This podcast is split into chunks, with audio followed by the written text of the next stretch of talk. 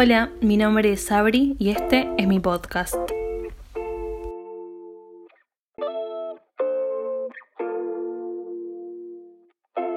En este episodio mm, les quería hablar de qué es la soledad, qué es sentirnos solos, cómo eso nos puede afectar nuestro día a día y también un poco cómo cambiarlo, ¿no?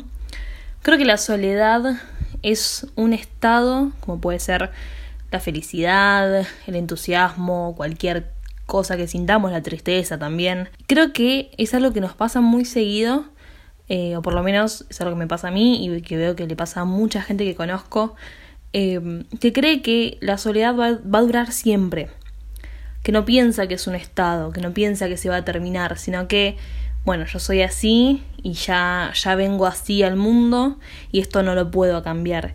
Y creo que eso es un error enorme, pensar que la soledad eh, no es un estado. Porque en realidad sí lo es. Creo que son etapas en las que me puedo sentir más solo o menos solo. También creo que hay que saber diferenciar qué es estar solos de sentirnos solos. Porque, a ver, podemos estar con nuestros amigos, con nuestra familia, en nuestro trabajo, facultad, en el colegio, en donde sea que estemos, con mucha gente alrededor y nos sintamos solos, sintamos que nadie nos escucha, que, no somos vistos por los demás, nos podemos sentir solos. Pero eso no significa que estemos realmente sin nadie a nuestro alrededor. Creo que algo muy diferente es estar completamente solo en el mundo. Y a veces nos cuesta diferenciar eso. A veces creemos que porque me siento mal o me siento solo es que no tengo a nadie. Y la verdad que no es así. Desde chicos siempre tenemos amigos en el colegio, en la secundaria, después conocemos gente en la facultad, en el colegio, siempre estamos haciendo relaciones y siempre estamos compartiendo cosas con, con otras personas. Pero igualmente podemos sentirnos solos, aunque yo tenga una familia, aunque tenga amigos, aunque tenga conocidos o gente con quien hablar, me puedo llegar a sentir sola, puedo llegar a sentir que nadie me escucha, que nadie me comprende o un montón de variantes. Entonces creo que es un sentimiento bastante normal, no por normalizar la soledad y el sentimiento de soledad, sino por normalizar que todos en algún punto nos hemos llegado a sentir así y que es muy probable que en algún momento nos pase. Creo que lo bueno de empezar a cuestionarnos estas cosas y empezar a pensar que a otras personas también les pasa otras personas también están pasando por lo mismo y también están con su familia en una reunión, en un cumpleaños y también se están sintiendo solos completamente. Algo muy común que creo que sucede cuando nos empezamos a sentir solos o empezamos a tener este sentimiento y estas ideas es que empieza el sentimiento de culpa, el sentimiento de, bueno, si yo tengo todo en realidad, tengo una familia, tengo un lugar donde vivir, Em, tengo amigos, estoy estudiando, estoy trabajando o lo que estemos haciendo. ¿Por qué me siento solo? ¿Por qué no puedo aprovechar esto que tengo y por qué no puedo valorarlo completamente? Ahí es cuando el sentimiento de culpa nos empieza a carcomer por todos lados y empezamos a sentirnos peor que antes. No solamente nos sentíamos solos, sino que ahora también nos sentimos culpables por no valorar todo eso que tenemos. Y hay varias cosas que entender acá, me parece. Por un lado, creo que hay que saber agradecer, y eso es para siempre, para todo lo que vivamos, hay que ser agradecidos por lo que tenemos, por lo que estamos viviendo, por nuestros amigos, familia y por todo. También hay que empezar a entender que no tenemos por qué sentir culpa por sentirnos mal. Nos tenemos que permitir tener estos altibajos y también entender que siempre va a haber alguien que la está pasando peor que uno mismo. Uno cuando tiene sus problemas cree que es el problema mayor de toda la vida y que no se compara con, con los otros problemas de las personas. Y está bien, digo, cada cual puede estar pasando por sus cosas y somos individuos totalmente diferentes. Quizás para mí mm, que me vaya mal en la facultad o no sé, que me vaya mal en el trabajo es un problema enorme. Quizás se lo cuento a alguien y me dice, che, eso no es tan grave, porque esa persona está viviendo otra realidad completamente diferente. Entonces, no hay que comparar nuestros problemas, no hay que comparar cómo yo me siento y cómo se siente el otro. Hay que entender que no tenemos por qué tener culpa por estas cosas, Entonces compararse claramente no es la respuesta, no, no es por ahí donde tenemos que indagar y buscar. Creo que el sentimiento de soledad también pasa mucho cuando estás con tus amigos. O por ejemplo a mí, durante toda mi vida me pasó en el colegio, más que nada, que si mis amigas se juntaban o había un cumpleaños o cualquier reunión y yo no iba, me sentía mal, me sentía que no me iban a hablar después, que me iba a perder un montón de cosas. Eh, ese sentimiento de, bueno, ya está, no me van a hablar más, no les voy a caer bien. Creo que también la soledad desencadena en esto, en un montón de inseguridades, que mayormente nos las inventamos nosotros y son piedras que nos ponemos nosotros mismos en nuestro camino de decir, bueno, ya está, no me va a hablar nadie, solo porque me perdí una reunión o solo porque no pude ir a ese cumpleaños. Y como acabo de contar, esos sentimientos y esos pensamientos que a mí me pasaban en el colegio, a veces me pasan hoy en día y digo, ¿por qué tengo que sentirme así? ¿Y por qué tengo que pensar que nadie me va a hablar o me van a dejar de lado o van a pasar tales cosas si no puedo juntarme o si no puedo estar ahí? Creo que algo muy importante acá es tener comunicación y hablar siempre y ser honestos siempre, sea con nuestros amigos, con nuestra familia, con la persona que sea, es ser honestos y decir lo que te está pasando. Porque también quizás a la otra persona le esté pasando lo mismo. A veces donde más nos podemos sentir solos es en donde estamos más rodeados de personas. Podemos estar en un cumpleaños y estar pensando, sí, estoy con gente, estoy con amigos, pero me siento sola, me siento como que no tengo a nadie en el mundo en quien contar. Y esos son pensamientos terribles. No son malos, son terribles y muy perjudiciales para nuestra salud mental más que nada y para cómo nos estamos sintiendo nosotros.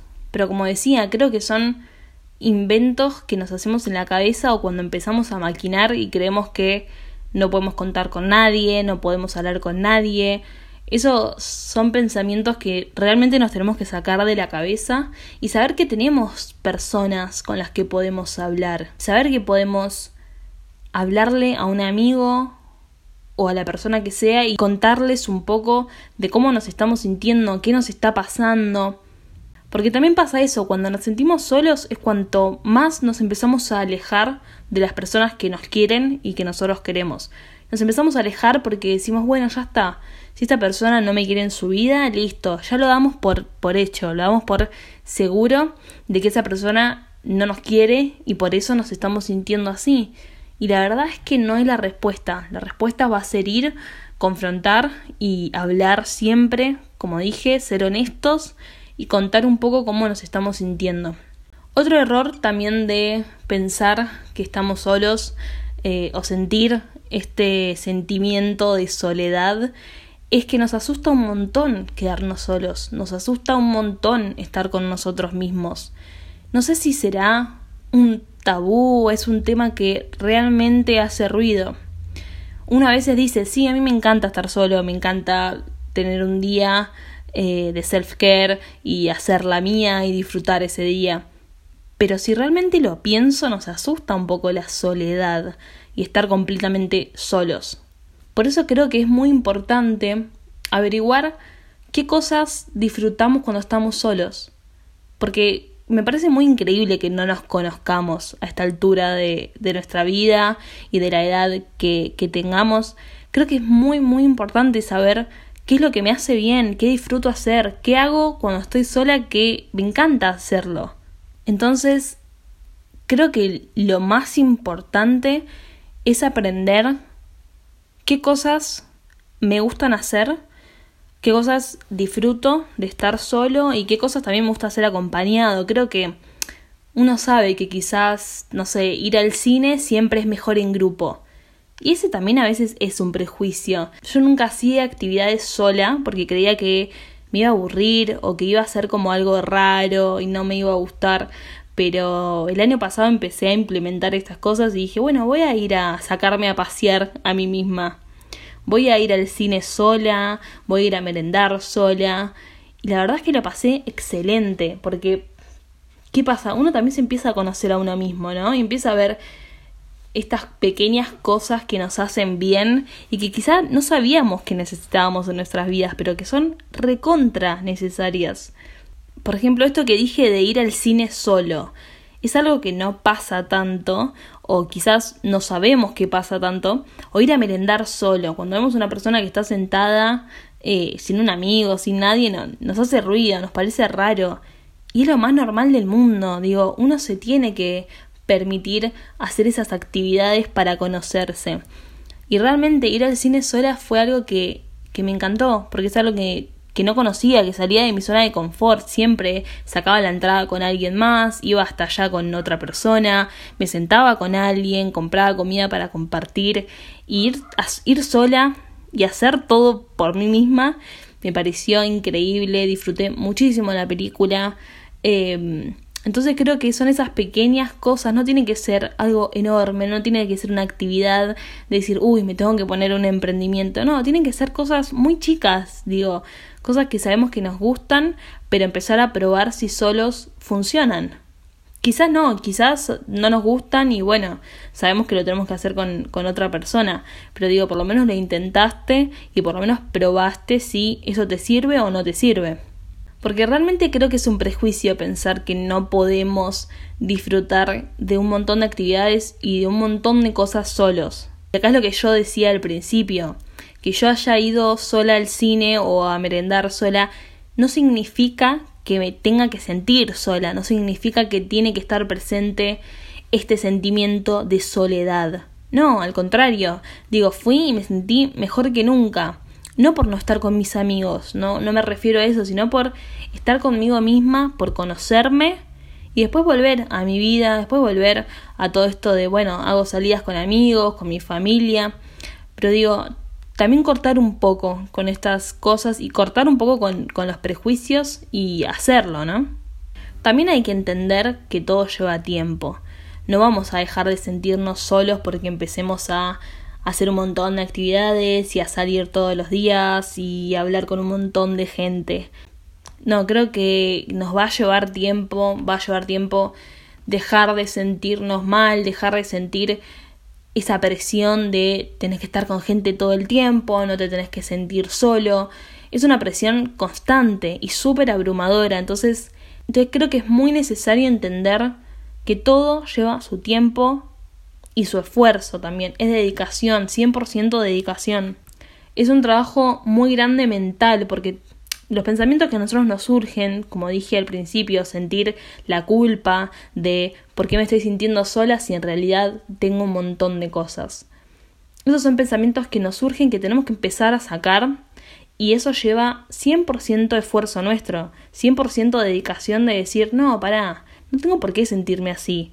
Sí, tengo un montón de cosas, tengo una casa en donde vivir, tengo familia, tengo amigos. Igual me tengo que permitir sentirme sola y sentir todas estas cosas que estoy sintiendo. Creo que ya el hecho de ser una persona y tener sentimientos, pensamientos y, y todo lo que nos atraviesa es una presión enorme. Más todo lo que vivimos en la vida cotidiana, que sea ir a trabajar, ir al colegio, ir a la facultad, todo es una presión de todos los días. Entonces, si encima nos sumamos esta presión de, bueno, no me puedo sentir sola, no, me parece que nos estamos haciendo muy mal a nosotros mismos. Pero también creo que es importante saber dividir esto que les estoy diciendo, saber dividir que por un lado me puedo permitir estar mal, pero por el otro tengo que hacer que no se me convierta en un hábito, no tengo que dejar que este pensamiento de, bueno, estoy sola en el mundo, sea grande y sea lo que yo sienta. Que pase de ser un pensamiento a un sentimiento. Creo que eso es muy importante, que no pase a ser un estado completo que se ocupe de mi vida completamente y que diga, bueno, listo, estoy sola. No, no hay que dar por hecho nada. Creo que acá lo importante, como dije también, es hablar con nuestros amigos, con familia. Si necesitamos ir a un terapeuta, es ir a un terapeuta tratar de hablar con gente que nos haga ver las cosas desde otro punto de vista, que nos haga darnos cuenta de lo que tenemos, de lo que podemos llegar a ser también y de las cosas que podemos descubrir en nosotros mismos. A veces todas las cosas que necesitamos saber de nosotros no sabemos cómo hacer, cómo llegar a eso, porque no tenemos las herramientas tampoco. Creo que hablar con alguien es tener el punto de vista y la perspectiva de otra persona, ¿no? Siempre y cuando nos aconseje de una manera que nos sirva y que podamos aplicar a nuestras vidas. A veces hablar con nuestros amigos o con otra persona nos cuesta un poco porque pensamos que no nos van a entender, no van a, no van a empatizar con nuestra situación porque la otra persona no lo está viviendo. Y eso me parece que es un error enorme. Me parece que es juzgar un montón a la otra persona solo por el hecho de que no esté viviendo eso no significa que no pueda entenderlo. Creo que nos podríamos llegar a sorprender un poco de la respuesta de nuestros amigos o de la persona a la que le estamos preguntando. Creo que vale la pena arriesgarse en ese sentido y contar un poco qué nos está pasando o el problema que estamos teniendo. Me parece que el mensaje de todo esto es que tenemos que empezar a cuidarnos a nosotros mismos, y es lo que yo siempre quiero dejar con todos mis episodios. Pero en este sobre todo es también hablar de cuidarnos a nosotros como personas en un todo, ¿no es cierto? Empezar a, a cuidar nuestra mente nuestro estado, que a veces son cosas que nos ponemos nosotros, que son pensamientos que se nos empiezan a aparecer y no sabemos cómo sacarlos, no sabemos cómo hacer para sentirnos mejor. Y creo que reconocerlos ya es un gran paso. Después vendrá todo el proceso de eh, sanar y llevar todo a cabo y tratar de estar mejor, pero reconocer que me estoy sintiendo solo o que tengo este sentimiento de soledad constante, ya me parece que es enorme, como dije antes, y es algo que nos pasa a muchas personas, entonces creo que empezar a cuidarnos a, nosotros mismos también es empezar a rodearnos de gente con la que podamos hablar, rodearnos de personas que eh, no nos generen este sentimiento de, bueno, sos mi amigo, pero en realidad es como que si no estuvieras ahí. Creo que tenemos que empezar a decir muchas más cosas, empezar a saber qué nos gusta hacer, como dije antes, qué disfrutamos de hacer solos, no tener tantos prejuicios de estar con nosotros mismos, empezar a disfrutar esos momentos. También entender qué clase de personas somos. Quizás soy una persona que me encanta estar todo el tiempo con amigos, pero eso no nos hace que estar solos está mal. No, no tenemos que pensar eso. Creo que lo importante es saber que puedo estar bien estando con amigos y puedo estar bien estando sola, completamente sola. Pero no por eso estoy en soledad. Espero que hayan disfrutado este episodio. Saben que en Instagram me pueden encontrar como sabri.mere y que me sigan escuchando. Muchas gracias.